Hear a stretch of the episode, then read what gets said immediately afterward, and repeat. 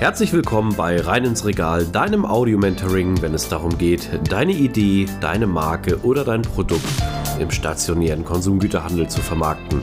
Mein Name ist Ben und mit nunmehr 20 Jahren Berufserfahrung habe ich den Expertenstatus erreicht und ich freue mich, dich auf deiner Reise begleiten zu dürfen. Und nun wünsche ich dir viel Spaß mit dieser Episode. Herzlich willkommen zu dieser neuen Folge. Wir sind wieder in unserer Kontroverse. Der Markt ist voll, nichts geht mehr, aber wir finden trotzdem die Lösungen, damit auch das ganze Thema für dich sehr interessant sein kann und du natürlich auch eine beste Strategie hast. In der letzten Folge haben wir über den Marktauftritt gesprochen und welche CI wichtig ist.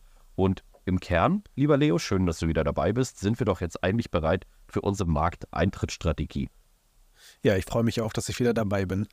Genau, das ist natürlich, ist ja letztendlich alles so ein bisschen die Markteintrittsstrategie, also über Zielgruppe und alles, was wir bisher besprochen haben. Aber in dieser Folge wollen wir vor allen Dingen darauf schein, schau, äh, schauen, wie man eigentlich in den Markt tatsächlich den eintritt. Also kommt man eher in den Online-Bereich, ähm, über den eigenen Shop oder ähm, will man wirklich gleich im Retail starten oder macht man einen Mix aus beidem?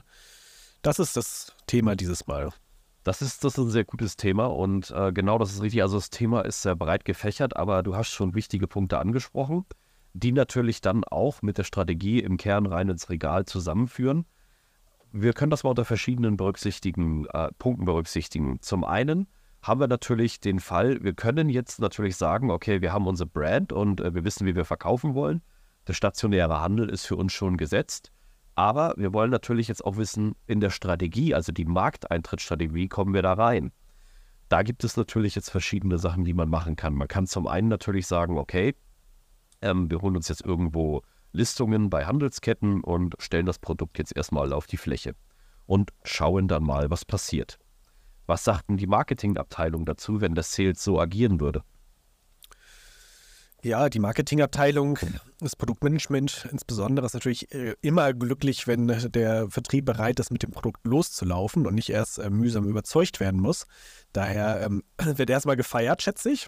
Und dann wird geschwitzt. Denn wenn das Produkt dann tatsächlich im Markt, also im Retail, auf der Fläche steht ähm, und das Marketing noch nicht hochgefahren ist, dann äh, wird das Produkt da einfach stehen und nicht abverkauft werden. Daher ja, wird dann eine gewisse Hektik eintreten. Denn jetzt muss tatsächlich die Werbetrommel gerührt werden. Jetzt muss äh, der, der, der potenzielle Käufer äh, zum ersten Mal angepinkt werden. Ne? Der, der muss auf seinen Kanälen jetzt angesprochen werden und auf das Produkt äh, heiß gemacht werden. Und äh, wenn dann auf einmal, sagen wir mal jetzt, äh, ein, eine ganze Region das Produkt schon aufschaltet, äh, dann ist man jetzt in der Podolie. Ne? So schnell hinterherzuziehen, das wird nicht leicht. und deswegen sind wir auch in dieser Story drin. Also, liebe Hörerinnen und Hörer, ihr seht, wir gehen natürlich sofort rein. Aber äh, hier ist es auch wichtig, warum sind die ersten Folgen so wichtig gewesen und warum haben wir die auch so aufgebaut? Denn es gibt sehr viele Unternehmen und vielleicht erwischst du dich gerade selber auch dabei, die diese Schritte in den ersten Folgen nicht beherzigt haben und vielleicht aus irgendwelchen Gründen oder einem Bedarf einfach mal gestartet sind und sind jetzt genau an diesem Punkt und diesem Problem. Welche Lösungswege können wir denn daraus wählen, wenn wir dann nachträglich vielleicht die ersten Folgen nochmal nachholen sollten? Sollten einige Hörerinnen und Hörer das nicht erledigt haben. Aber wir gehen mal davon aus, das haben sie getan. Wie können uns diese Schritte jetzt helfen, auf der Fläche sozusagen auch ein bisschen ja, die Markteintrittsstrategie auf beiden Ebenen, sowohl Vertrieb als auch Marketing und Produktmanagement zu begleiten? Also wir haben ja geklärt, wer ist der Kunde, die Kunden und ist es eher eine ähm, sehr spitze Zielgruppe oder eine breite Zielgruppe? Und wie groß ist der Wettbewerb in der Nische? Ist man da alleine oder äh, ist der Markt eigentlich schon recht gut gesättigt? Das heißt, das wissen wir schon alles und je nachdem, wie das aussieht, also zum Beispiel, wenn, wenn es jetzt eine sehr, sehr spitze Zielgruppe ist, die vielleicht ist, du hast es ja auch in einem Podcast neulich sehr schön beschrieben, dann äh, hast du vielleicht nur 200.000 Kunden in ganz Deutschland. Ne? Dann, äh, ja, äh, macht es vielleicht keinen Sinn, jetzt deutschlandweit aufzuschalten oder in einer Region nur aufzuschalten, sondern macht dann erstmal Sinn, dass man sagt, ähm, man macht erstmal eine Markenbekanntheit online. Das heißt, man fängt mit seinem Online-Shop an und äh, beginnt die ersten Schritte äh, im Social Media, dass man Markenbekanntheit schafft, dass man da sehr genau targetiert und die Zielgruppe sehr genau mit seinem Marketing abholt. Da kann man ja wirklich dann, äh, sagen wir mal, die Leute sind von irgendeiner Unverträglichkeit betroffen oder sowas oder äh, suchen wirklich ganz gezielt nach äh, äh ballaststoffreichen und vitaminreichen Frühstück zum Beispiel. Dann äh, weiß Google das ja und strahlt das dementsprechend dann auch an alle ähm, Kanäle aus. Also das findest du dann auf Instagram in deinem Stream und so weiter. Und dann kannst du sehr, sehr genau äh, Werbung schalten und greifst dann dementsprechend auch schnell deine Zielgruppe ab und kannst sie in deinen Online-Shop blocken.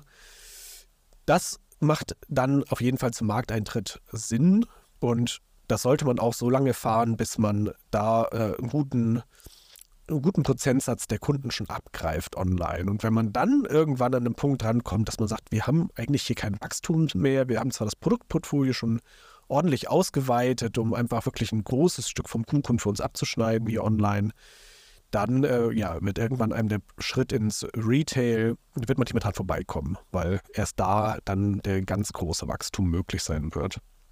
Das hast du super zusammengefasst. Also es gibt ja auch dieses Sprichwort, wer nicht wirbt, der stirbt in Anführungsstrichen. Und es ist absolut keine Schande, wenn man halt genau diese Punkte einfach für sich erkennt. Also die Erkenntnis ist sehr wichtig. Man kann ja gern sagen, ich mache hier voll die große Retail-Strategie, starte durch. Vielleicht, liebe Hörer und Hörer, ist das euch auch mal passiert oder ihr wurdet von verschont. Aber nur so wächst ihr natürlich auch durch Erfahrung und auch natürlich durch Fehler. Aber jetzt ist es ganz wichtig, dass äh, eben halt dementsprechend ja, es gibt überall Druck. Natürlich, vielleicht hat man Investoren oder eine Eigenfinanzierung und Co. Es muss auf jeden Fall viel mehr Budget für Marketing bereitgestellt werden. In dieser mhm. verschiedenen Form. Denn wenn ihr das schon geschafft habt, dass die Struktur steht, dann kommt ihr nicht ins Skalieren, wenn dieser Hebel nicht berücksichtigt wird. Ja, das stimmt. Und es ist absolut möglich, ähm, im Retail auch mit einer neuen Marke oder einem neuen Produkt durchzustarten. Ne? Das äh, sieht man ja immer wieder, tollen Beispiele, auch von äh, Gästen, die du deinem Podcast schon hattest.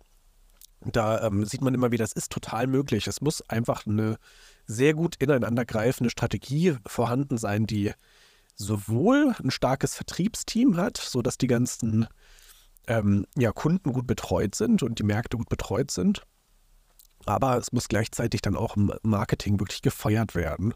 Also, dass äh, online gefeuert wird und äh, in Social Media Kanälen gefeuert wird und aber auch äh, tatsächlich ähm, ja, äh, auf der Straße. Ne? Also sprich, äh, dass richtig Werbung geschaltet wird. Ne? Also, dass an der Bushaltestelle dein äh, Müsli oder dein, was auch immer du verkaufst, zu sehen ist und überall das Produkt zu sehen ist und die Leute darauf aufmerksam gemacht werden, dass es das jetzt gibt und dann loslaufen und kaufen. Denn es gibt nichts Traurigeres als einen äh, vielleicht sehr erfolgreichen Vertrieb, der äh, überall das Produkt platziert hat und äh, dann ja keine Rotation am POS. Gute ja, Nacht. da, da, haben wir in der Vergangenheit, also da kann ich auch in meiner Berufskarriere von vielen Negativbeispielen sprechen. Das ist, hast du absolut äh, gut zusammengefasst. Ähm, dieses Thema ist schon sehr sensibel und ja, es ist halt so, es bleibt ein, ein ein, ein ins Schwitzen kommen, sage ich mal so. Leichter wird es nicht dadurch, aber die ersten Schritte führen dich dadurch. Du hast eine, also wir sprechen immer von Personas oder Avataren. Du hast eine Persona, ein Avatar, du kennst deinen Kunden, du hast die richtigen Themen bearbeitet, du hast eine Marken-CI in einen Auftritt.